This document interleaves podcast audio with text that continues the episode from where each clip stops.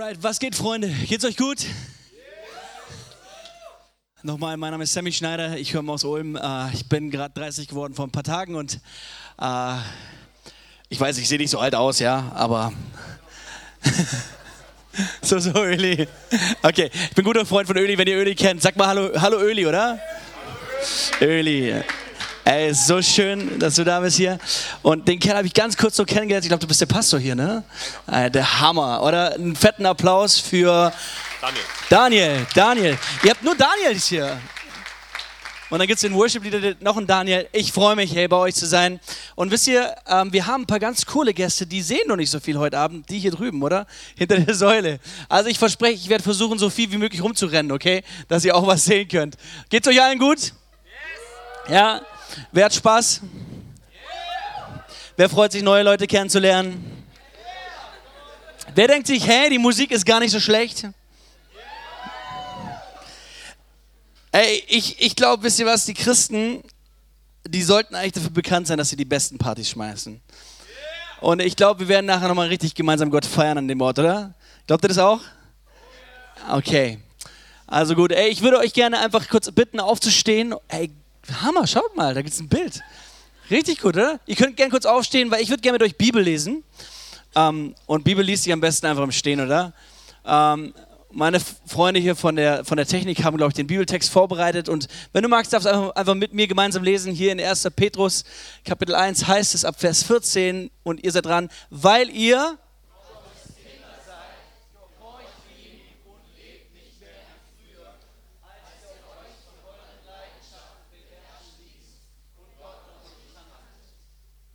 Der heilige Gott hat euch schließlich dazu berufen, ganz zu ihm zu gehören. Danach richtet euer Leben aus. Genau das meint Gott, wenn er sagt, ihr sollt heilig sein, denn ich bin heilig. Ihr betet zu Gott als eurem Vater und wisst, dass er jeden von euch nach seinem Verhalten richten wird. Er bevorzugt oder benachteiligt niemanden. Deswegen führt euer Leben in Ehrfurcht vor Gott, solange ihr als Fremde mitten unter den Menschen lebt, die nicht an Christus glauben. Denkt daran, was es Gott gekostet hat, euch aus der Sklaverei der Sünde zu befreien, aus einem sinnlosen Leben, wie es schon eure Vorfahren geführt haben. Christus hat euch losgekauft, aber nicht mit vergänglichem Silber oder Gold, sondern mit seinem eigenen kostbaren Blut, das er wie ein unschuldiges, fehlerloses Lamm für uns geopfert hat. Alright, Freunde, das war's. Ich danke euch. Ihr dürft euch gerne hinsetzen. Er gibt dem Nachbarn noch ein High Five und sagt, ey, ist eine Ehre, neben dir zu sitzen.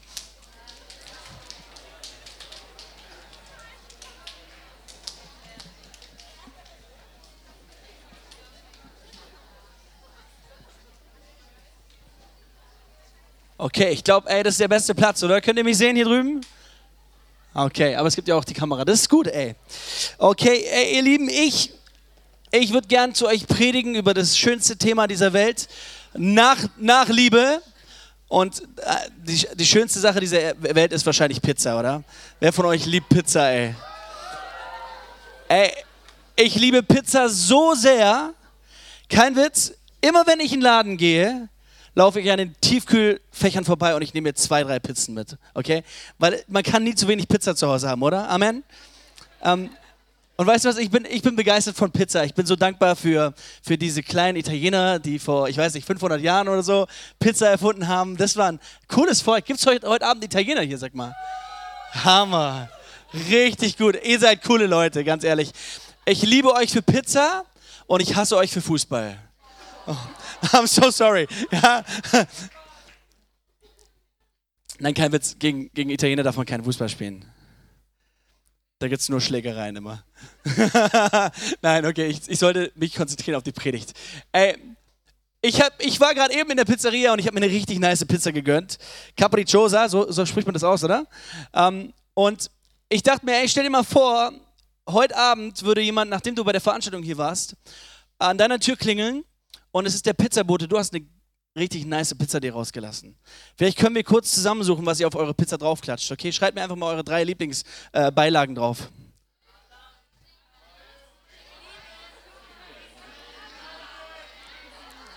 Mm.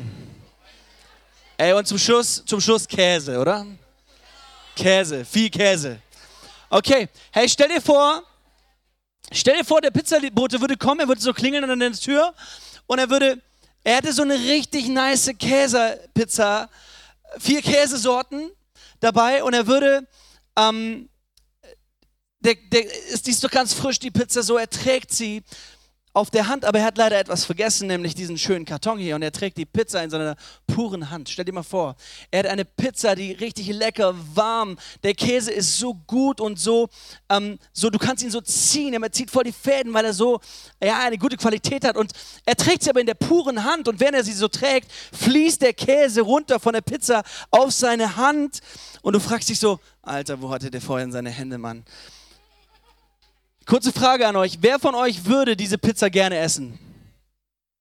Ihr, ihr seid Suchtis. Ihr seid Suchtis. Ganz ehrlich, ich war gerade eben in der Pizzeria auf dem Klo von den Leuten, die da arbeiten. Ich war so dankbar, dass da Seife stand an, an diesem Waschbecken, weil ich dachte, ey Mann, wenn hier keine Seife stehen würde, ich würde die Pizza gar nicht essen.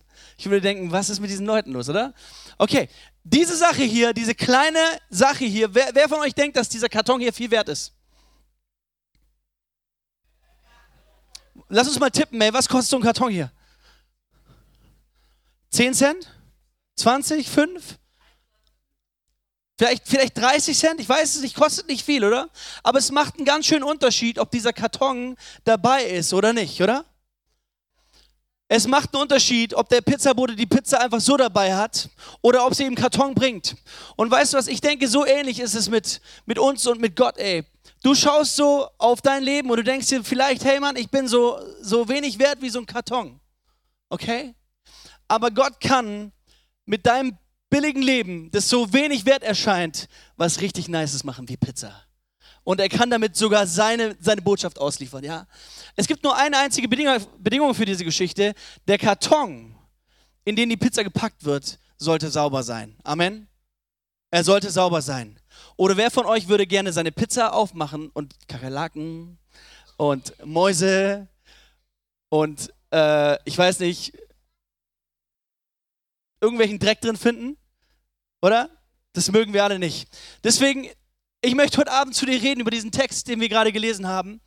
Ähm, was wir oft als Kirche betonen in der heutigen Zeit ist ja, ähm, dass wir in dieser Welt sind und wir, wir geben uns alle Mühe, um bloß äußerlich nicht anders zu sein als die Menschen, oder? Wisst ihr, ich habe mir diese Hose hier gekauft vor, ich weiß nicht, vier, fünf Wochen oder so. Es war eine richtig coole Hose, schwarz, äh, sah gut aus, äh, hat 30 Euro gekostet. Ich bin nach Hause gekommen und ich habe mir eine Schere genommen und ich habe mir Löcher in die Knie reingeschnitten. Warum? Weil ich ein Ziel habe. Ich möchte, dass die Jugendlichen auf der Straße, wenn ich zu ihnen rede, dass sie denken, okay, der, der muss normal sein, weil der hat Löcher, Löcher in den Knien. Okay, ich möchte die Sprache der Jugendlichen sprechen, okay? Und das ist eine, eine Betonung, die wir heute seit, seit einiger Zeit haben, also vielleicht nicht so übertrieben wie ich mit den Löchern in den Knien, aber zum Glück hat die Kirche gemerkt, ey, wir unterscheiden uns nicht äußerlich von den Menschen, sondern wir unterscheiden uns in erster Linie innerlich von den Menschen, oder? Wir, wir müssen uns nicht unterscheiden durch unser Äußeres. Kirche darf ein Ort sein, wo man Spaß hat. Kirche darf ein Ort sein, wo gute Musik ist. Kirche darf ein Ort sein, wo Nebel und wo Lichter sind. Warum? Weil die Menschen, die zur Kirche gehen, diese Kultur definieren, oder? Du bist gut drauf, Mann. Hammer. Danke. Richtig guter Typ. Also wenn du denkst, hey, das ist okay, was ich sage, dann, dann zeig mir einfach, dass du da bist, okay? So, vielleicht sagst du einfach, come on. Oder genau, der weiß es hier, preach it. Preacher. Kannst du sagen, preach it, white guy. Ja? Oder wenn es richtig gut ist, dann steh doch auf und schau mich einfach so an und mach so, Mann. Ja? Okay? Oder wenn du so ein bisschen konservativ bist, dann einfach so theologisch korrekt. Okay, das ist alles okay. Aber weißt du was? Die Kirche ist ein Ort, wo Leben ist einfach. Und deswegen haben wir seit, einigen, seit einiger Zeit als Kirchen in Deutschland gemerkt, hey, wir müssen nicht uns äußerlich unterscheiden von der Welt. Äußerlich dürfen wir ihnen entgegenkommen. Äußerlich dürfen wir ihre Sprache sprechen. Luther hat es vor 500 Jahren schon gemerkt. Luther hat gesagt, du musst auf die Straße gehen und du musst die Sprache der Menschen auf der Sprache sprechen. Okay? Deswegen habe ich Löcher in den Knien.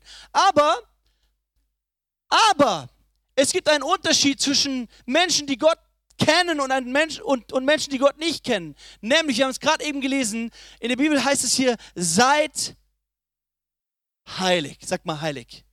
Seid heilig. Und ich will dir einfach drei Gründe geben, warum du heute Abend sagen kannst, ich will heilig sein. Sag mal, ich will heilig sein. Ich will heilig sein. So, so viele Menschen denken, Heiligkeit ist irgendwas Komisches. Heiligkeit ist so ein freakiges Getue. Ich darf nur noch Röcke anziehen als Mädchen ähm, und als Junge, keine Ahnung, ich darf keine, ähm, keine komischen Wörter mehr sagen. Ich darf gewisse Sorte von Filmen nicht mehr schauen. Oder ich darf irgendwie genau zerrissene Hosen nicht tragen oder sowas. Heiligkeit ist kein Zustand deines Äußeren in erster Linie. Heiligkeit fängt in deinem Inneren an. Und Gott gibt uns einen Grund, warum wir heilig sein sollten. Haben wir gerade eben gelesen. Der erste Grund, warum du heilig sein solltest, ist, Gott sagt, denn ich bin. So einfach. Gott sagt, sei heilig, denn ich bin heilig. Weißt du was, wir leben in einer Welt, es ist so leicht, was vorzugeben. Du kannst so leicht irgendwie den Menschen zeigen, hey, ich bin der Christ und ich gehe jede Woche in den Gottesdienst und ich bin so anders und Du kannst so viel behaupten, aber was passiert, wenn du alleine vor Facebook bist? Weißt du was? Seit einiger Zeit ist ja auf Facebook so, du, du scrollst so die Seiten runter. Wer von euch ist noch auf Facebook, sag mal? Oh, wow, ihr seid alle ziemlich jung inzwischen, ne? Ähm, also, früher war es so, Facebook, du musstest auf Videos draufklicken und das Video ist losgegangen, oder? Heute gehst du mit deiner Maus auf das Video, was passiert? Es fängt sofort an, oder? Du musst gar nicht mehr draufklicken. Früher hast du gesehen, okay, das Mädchen könnte eventuell leicht bekleidet sein. Uh, nein, Jesus. Äh, und weggehen. Und heute gehst du mit deiner Maus nur in die Nähe dieses, dieses Videos und tada! Ja? Und du siehst, was du nicht sehen wolltest, oder? Wisst ihr, von von was ich rede? Natürlich nicht. Wir sind in der Kirche, ey. Heiligkeit Heiligkeit ist ein Zustand deines Inneres, deines Inneren. Es zeigt sich in deinem privaten Leben. Und wenn du das nächste Mal in so einer Versuchung bist, in so einer Zeit bist, wo du merkst, hey, ich werde gerade auf die Probe gestellt. Und dann, dann ist es so vielleicht nicht, dass du weißt, okay, Mama ist im Nebenzimmer, weil niemand von uns schaut sich Pornos an, wenn Mama, in der, Mama in der Küche ist, oder? Nebendran. Weißt du, wenn, wenn deine Familie weg ist und du beim nächsten Mal in Gefahr stehst und du weißt, ich werde gerade versucht, dann darfst du an einen Satz denken. Gott sagt dir, sei heilig, denn ich bin heilig. Amen. Sei heilig, denn ich bin heilig. Weißt du was, das hat mich herausgefordert. Der Anspruch Gottes ist, sei heilig, denn ich bin heilig. Wir, wir haben so eine gute Botschaft von Jesus. Die Botschaft von Jesus ist, du kannst nichts tun, um von Gott geliebt zu werden. Er hat alles getan, um dir seine Liebe zu zeigen. Amen. Er hat alles getan. Er liebt dich so sehr, du kannst gar nichts für seine Liebe tun aber weil er dich liebt. Deswegen darfst du heilig sein. Und wisst ihr, ich habe ähm, mir das ein bisschen überlegt, so, ähm, sag mal, wie könnte Heiligkeit aussehen? Ja, ich würde es doch gern durch was Äußerliches einfach demonstrieren. Vielleicht können meine Freunde von der Lichttechnik das machen. Wir haben, ich dachte, wir sehen heute mal einen heiligen Scheinwerfer. Wisst ihr, wie ein heiliger Scheinwerfer aussieht? Okay, Achtung, ich präsentiere euch. Wo ist der heilige Scheinwerfer?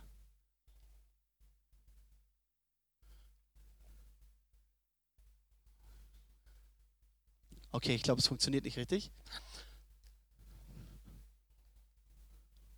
Ah, hier. Hier ist der, der heilige Scheinwerfer. Seht ihr ihn? Ey, Heiligkeit heißt, während alle eine Sache machen, machst du was anderes. Heiligkeit heißt einfach anders sein, ausgesondert sein, anders sein. Und während alle aus sind, während alle erloschen sind, brennt einer, oder? Das ist Heiligkeit. Gott ist ein heiliger Gott, er ist anders als alle anderen. Und du darfst genauso anders sein. Und ich hoffe, du brauchst dazu nicht Klamotten, um das zu zeigen. Ich hoffe, du brauchst dazu nicht die Kirche, um das zu zeigen. Ich hoffe, die Menschen merken das, dass du anders bist. Sei heilig. Mach einen Unterschied, ey. Ähm, wisst ihr, wir haben leider so eine, so eine Betonung in unserem Land seit, seit, seit einigen hundert Jahren, und ähm, viele Prediger predigen, wenn du heute Abend Gott kennenlernen willst, dann heb deine Hand, sprich ein Gebet und danach sagen wir Amen. Von heute Abend bist du ein Kind Gottes und du kommst in den Himmel. Halleluja. Wer hat das schon mal gehört?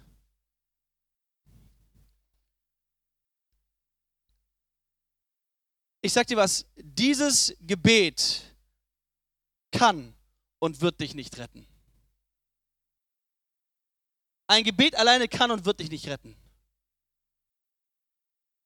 Sondern was geschehen muss, ist, ich bin mir ganz, ganz sicher, wenn Gott in dein Leben hineinkommt. Ich habe ich hab irgendwann gehört, ähm, ein Prediger, wie er erzählte, so stell dir mal vor, ich wäre ich wär zu spät gekommen. Heute Abend, hey, eure Leute haben mich gesucht, habe ich gehört. Ja? Weil, ich, ähm, weil ich hatte geschrieben auf Facebook dem Daniel, dass ich, dass ich komme mit, mit, mit Öli hier. Und, ähm, und dann wussten sie das nicht, wo, wo, wo bin ich so und haben hin und, hin und hinterher telefoniert. Und dann, stell dir mal vor, ich wäre ich wär echt zu spät gekommen. 20 Minuten zu spät, halbe Stunde zu spät. Und irgendwann würde ich, würd ich so hier reinlaufen in euren Saal und ich würde so ankommen, gut aussehen, wie ich bin, ja, und würde sagen, hey, sorry, ich hatte eine kleine Panne im Auto. Ich habe gerade meinen Reifen gewechselt, als ein Lastwagen vorbeigefahren ist und er hat mich überfahren, quer über mein Bein drüber. Aber jetzt ist alles gut und ich werde predigen. Wer von euch würde sagen, Sammy, sorry man, du wirst nicht predigen, du bist ein Lügner. Es ist unmöglich, oder? Es ist unmöglich, dass der Lastwagen über mein Bein fährt und dass ich heute Abend hier predigen werde, oder? Es sei denn, Gott macht was. Okay, ich weiß. Wir sind in der Kirche, deswegen glauben wir das. Okay. Aber, aber rein theoretisch, das Komische ist, dass wir glauben oder dass wir betonen und sagen, hey, du kannst ein Kind Gottes werden durch ein Gebet, du gehst nach Hause, es hat sich nichts in deinem Leben verändert, die Menschen sehen keinen Unterschied, aber du sagst, Gott ist mir begegnet. Geht gar nicht. Geht nicht. Ey, ich sag dir was, wenn Gott in dein Leben kommt, dann wird sich was verändern, da bin ich mir ganz, ganz sicher. Wenn Gott in dein Leben kommt, dann wird sich was verändern. Und, und meine Frage ist einfach, ähm, der zweite Grund, den die Bibel uns nennt, warum wir heilig sein sollen, ist, der erste war, denn Gott ist heilig. Der zweite ist, Gott wird richten. Gott wird richten. Und weißt du was, ich bin mir sicher, es gibt Menschen auf dieser schönen Erde, die denken, hey, ich folge Jesus Christus nach. Warum? Ich habe ein Gebet gesprochen und ich gehe ab und zu in die Kirche. Und ähm, Jesus vergibt mir meine Schuld. Ich gehe zwar, ich lebe eigentlich kein anderes Leben, aber ich mache keinen Unterschied, aber ich gehe am Wochenende in die Kirche und ich habe dieses Gebet gesprochen und deswegen ist alles cool zwischen mir und Gott. Weißt du was, ich bin, ich bin bei uns in die Kirche gekommen in München, ich habe einen neuen Co-Pastor bekommen. Son heißt der und er ist der übelste Styler. Ja? Wenn Son reinkommt, dann wissen jeder, weiß jeder Alter, the hipster is in the house. Ja? Und weißt du was, Son hatte sich neue Schuhe gekauft, Chelsea Boots. Kennt ihr Chelsea Boots? Chelsea Boots, ey, Chelsea Boots für die Kamera sind die Dinger hier. Ja? Ich habe diese Schuhe gesehen und ich habe sie mir sofort nachgekauft, weil ich wusste, Son hat Style. Ey, wenn er sagt, das ist gut, dann werde ich das auch machen, ja? Er sieht gut aus. Und weißt du was? Er prägt mich einfach. Wenn Son was macht, mache ich das auch. Mein Sohn, und, und übrigens, in meiner Kirche ist so, plötzlich kaufen sich alle diese Schuhe so. Ja? Weil Menschen einander prägen. Mein Sohn, ähm, ich bin mit einem Freund zusammen bei uns in der Wohnung ähm, und wir beten. Wenn ich bete, dann laufe ich so rum und ich mache so, ja, und ich gestikuliere so ziemlich mit meinen, mit meinen Armen hin und her. Und mein Sohn, plötzlich schaue ich so zur Seite, sehe ich meinen Sohn, wie er rumrennt. Der ist zwei Jahre alt, der kann nicht reden, ja. Der kann nur so, la, la, la, la und so. Der rennt rum und macht la, la, la, la, la, la, la. Menschen, mit denen du dich umgibst, die wirst du prägen und die werden dich prägen, da bin ich mir ganz sicher. Und wenn, wenn Gott in deinem Leben ist, dann wird er dich prägen. Du denkst, du kannst Gott mit Sünde prägen, keine Chance. Bei ihm ist keine Finsternis.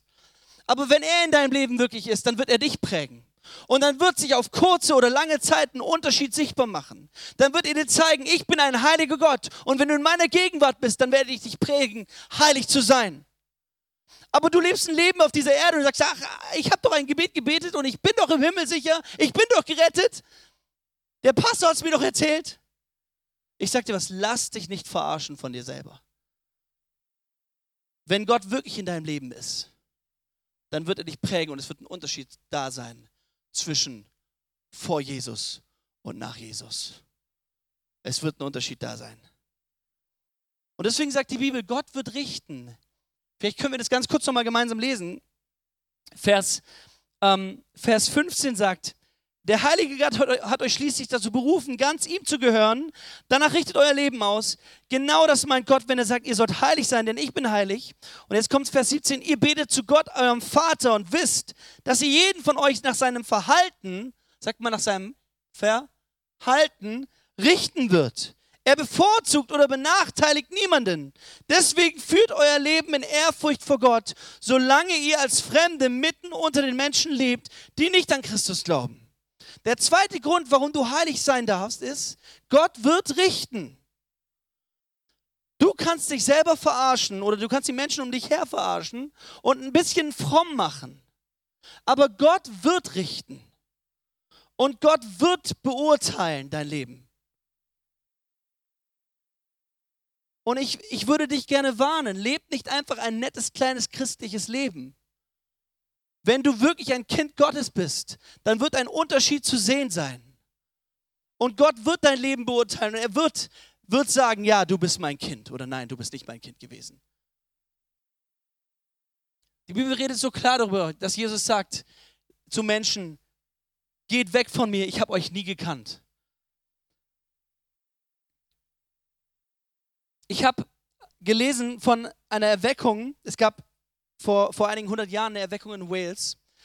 Und das war ein, ein junger Mann, der hat angefangen zu predigen und es haben sich so viele Menschen bekehrt, dass ein, ein Chronist schreibt, dass an, diesen, an den Werften, wo die Schiffe gebaut wurden in Wales, da stand, hat er ein Schild gefunden an so einer Schiffsbaustelle der Werft.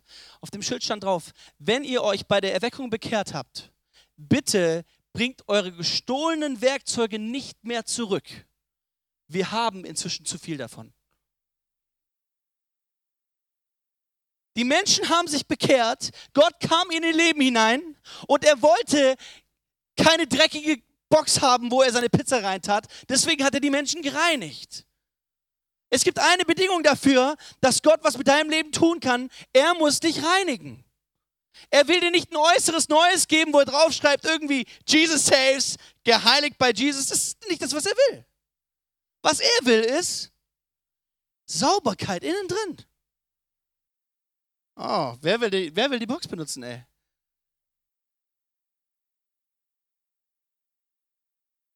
Jesus, Jesus will dich reinigen. Und ich würde dich gern fragen, einfach heute Abend, bist du wirklich jemand, der nicht nur Christus aufgenommen hat? Dieses Gebet ist ein gutes Gebet. Jesus, komm in mein Leben, verändere mein Leben, reinige mich, mach mich ganz neu. Das ist ein gutes Gebet. Aber wenn wir in die Bibel hineinschauen, dann gibt es ein paar Ratschläge, die die Bibel uns gibt. Es gibt zum Beispiel eine Stelle, ihr kennt alle den Vorbereiter von Jesus. Wie ist der Vorbereiter von Jesus? Johannes der Täufer, super. Johannes der Täufer, er war derjenige, er hat sich überhaupt nicht um irgendwelche Klamotten interessiert, ja? Der hat sich die Klamotten nicht gekauft, sondern hat irgendwie Kamelhaare zusammengenäht und das irgendwie Klamotten genannt dann so. Ähm, und er, er hat die Menschen getauft am Jordan.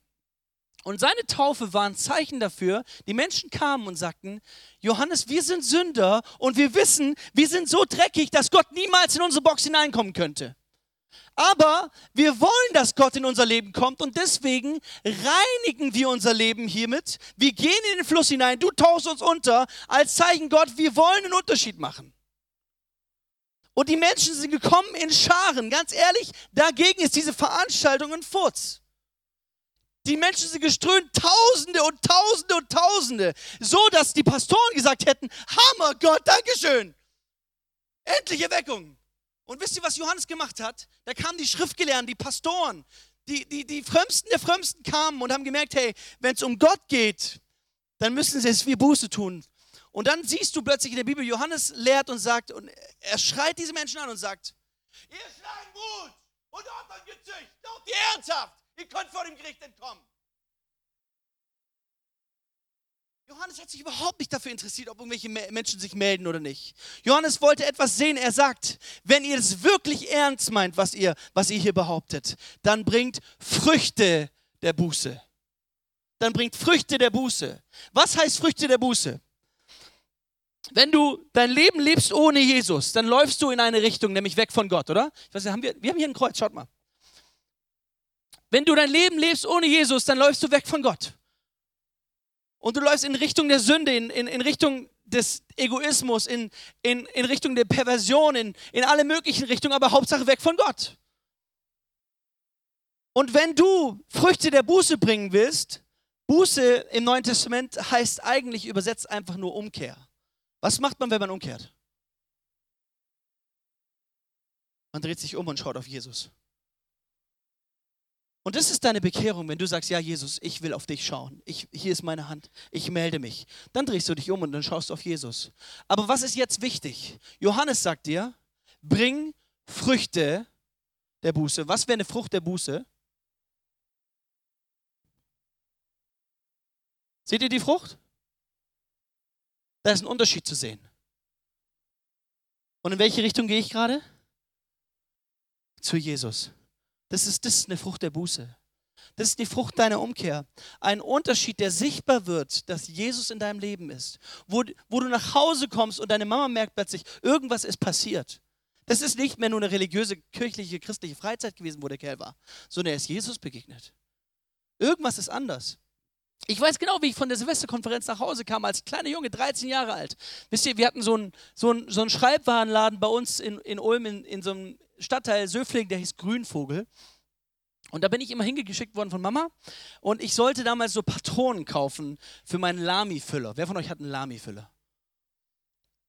Und Mama hat mir immer damals eben Geldscheine mitgegeben, 10 Euro oder so. Und das hat, war immer zu viel, viel zu viel so für die lächerlichen Patronen, okay?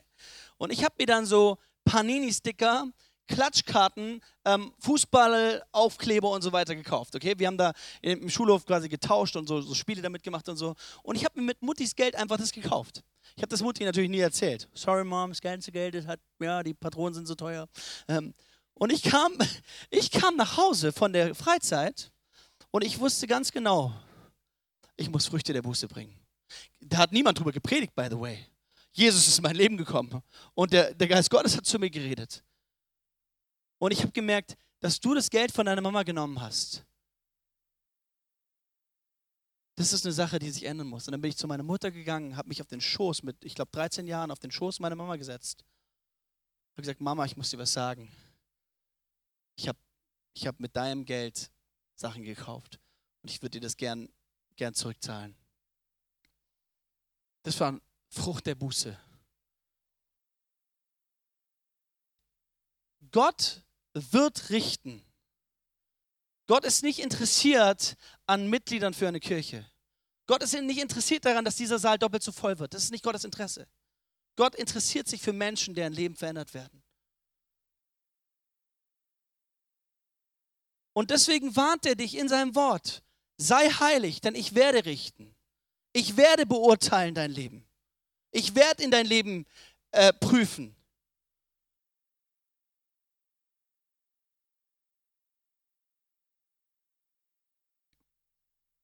Wenn du, wenn du denkst, hey, ist es wirklich so? Ist es, ist es nicht zu einseitig, was du sagst hier? In, in Lukas Kapitel 12, Vers 1 sagt Jesus, Inzwischen waren die Menschen zu Tausenden herbeigeströmt. Das Gedränge war so groß, dass sie sich gegenseitig auf die Füße traten. Und dann wandte sich Jesus hier zunächst an seine Jünger und er sagte, zu wem sagte er es?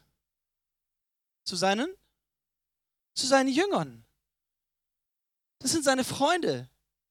Das sind die Menschen, zu denen er gesagt hat, ihr seid schon rein um des Wortes willen, dass ich zu euch geredet habe. Es sind, ey, es waren seine besten Freunde, es waren nicht irgendwelche, irgendwelche Heiden, es waren seine Jünger. Aber jetzt passt gut auf, was er zu seinen Jüngern sagt. Er sagt zu seinen Jüngern, hütet euch vor dem Sauerteig der Pharisäer, vor der Heuchelei. Nichts, was verborgen ist, bleibt verborgen. Alles wird ans Licht kommen. Und nicht was Geheimes bleibt geheim, alles wird ge bekannt gemacht werden. Darum, was ihr im Dunkeln sagt, wird am hellen Tag zu hören sein. Und was ihr jemand hinter verschlossenen Türen ins Ohr flüstert, wird in aller Öffentlichkeit verkündet werden. Meine Freunde, ich sage euch, fürchtet euch nicht vor denen, die euch das irdische Leben können, Leben nehmen können. Sie können euch darüber hinaus nichts anhaben. Ich will euch sagen, wenn ihr fürchten müsst, fürchtet den, der nicht nur töten kann, sondern auch die Macht hat, in die Hölle zu werfen. Ja, ich sage euch, ihn sollt ihr fürchten.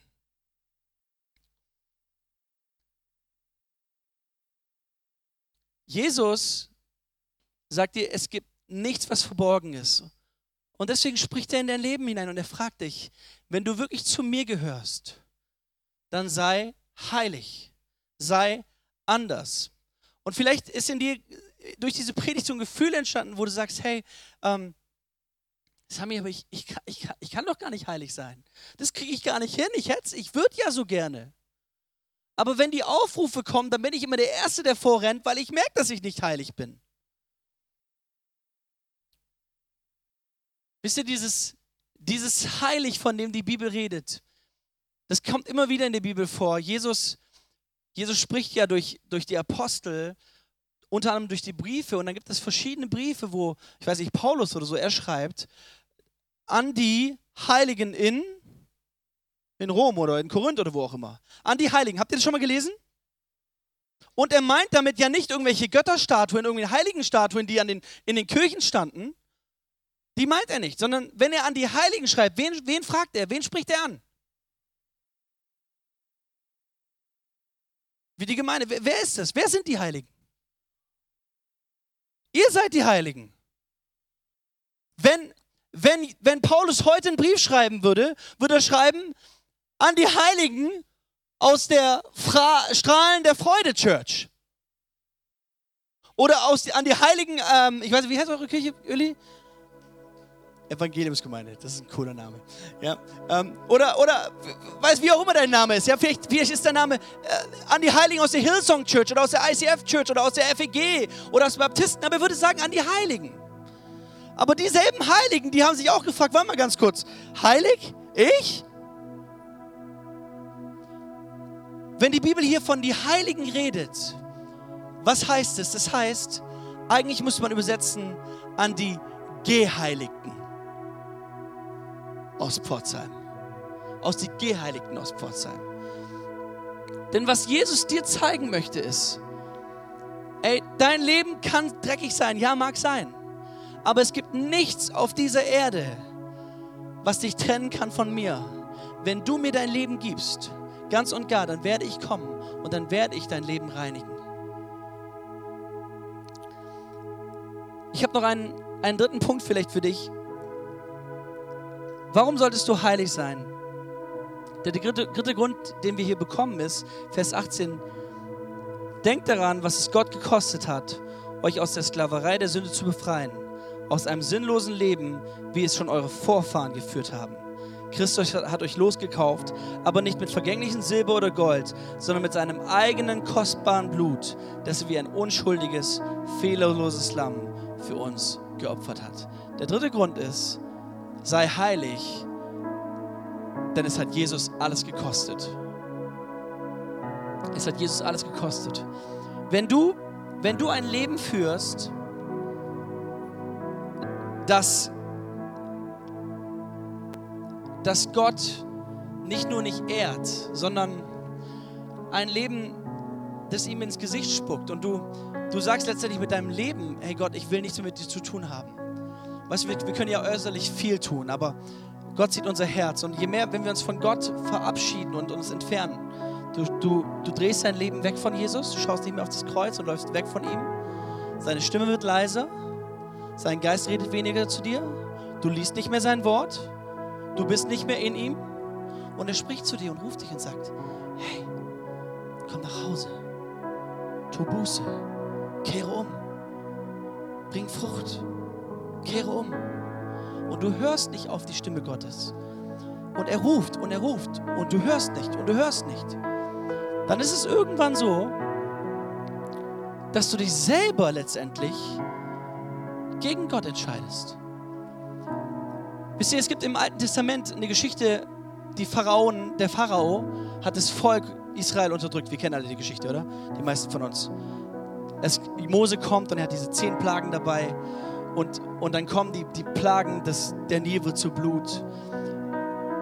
Die, die Tiere sterben an irgendwelchen Ausschlägen, die Moskitos kommen, die Frösche kommen. Und bei jeder, jeder Plage, die, die es da gab, kam immer am Ende hieß es, Mose kommt und sagt, lass mein Volk ziehen. Und dann heißt es, der Pharao aber verstockte sein Herz. Gott redet zu Pharao, Pharao, lass mein Volk ziehen. Gott redet zu dir, aber du verstockst dein Herz.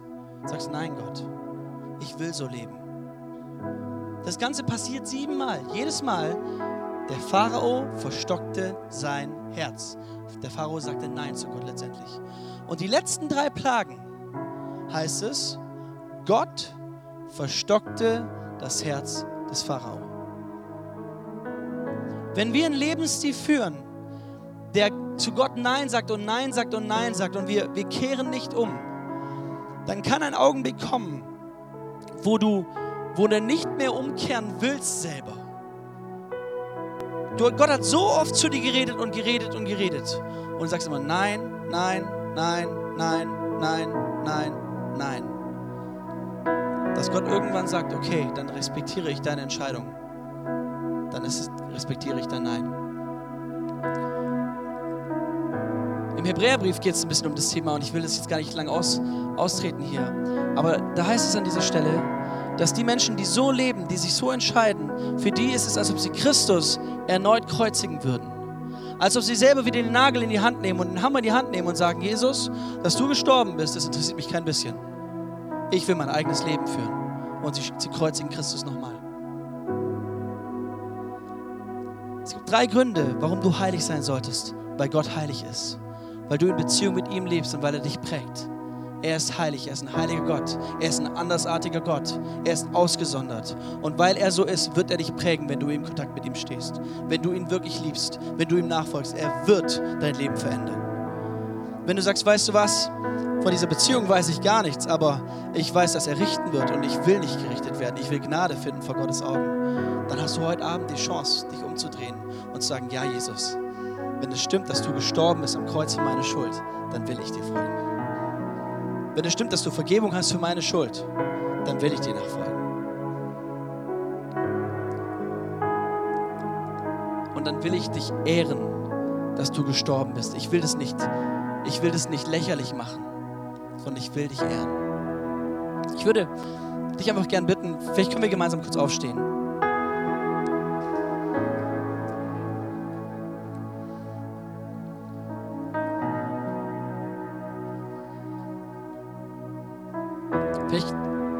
Dich fragen, Max, vielleicht wollen wir gemeinsam unsere Augen schließen, einfach so aus Respekt voreinander.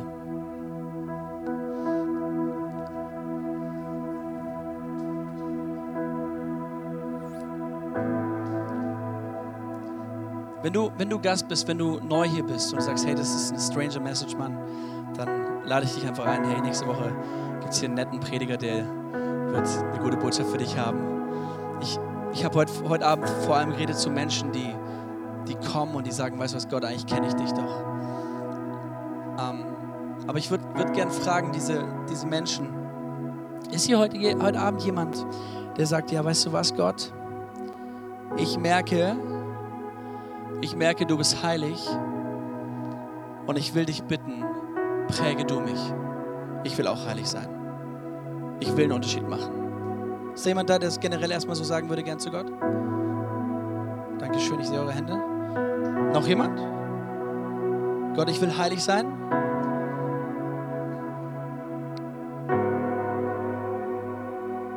Dankeschön, das ist mutig. Hammer. Noch jemand? Okay, meine zweite Frage ist, ist jemand da, der sagt ganz konkret, weißt du was, Gott, ich, ich will nicht spielen und ich weiß ganz konkret, wo ich weglaufe vor dir. Heute Abend will ich mich umdrehen und ich will Früchte der Buße bringen. Ist jemand da? Dankeschön, ich sehe deine Hand. Danke, danke, danke, danke, danke. Noch jemand da?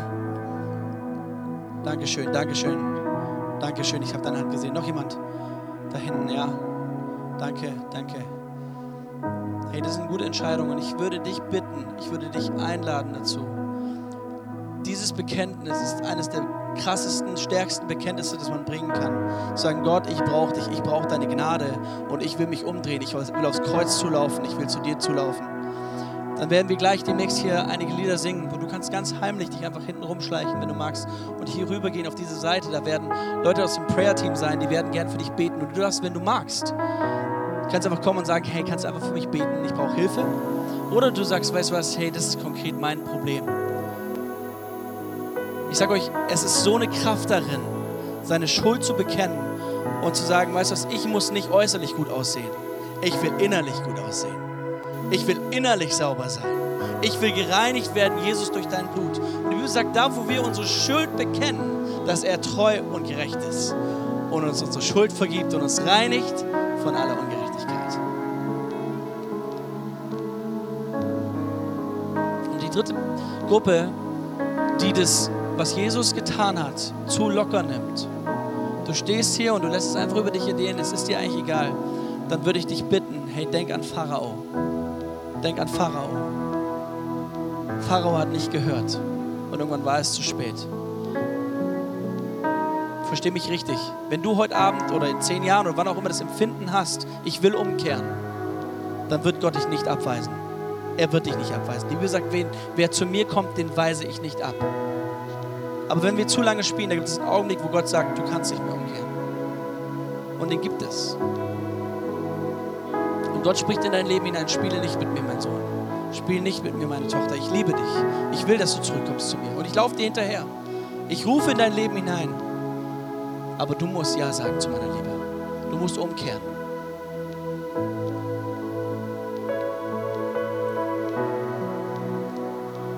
Ich würde einfach gerne einen Augenblick einfach nehmen, wo wir gemeinsam Gott anbieten. Und ich werde gleich nochmal was haben kurz.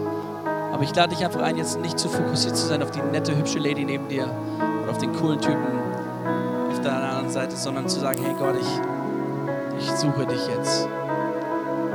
Sprich in mein Leben hinein, Gott. Berühre mich ganz neu. Berühre mich an diesem Abend.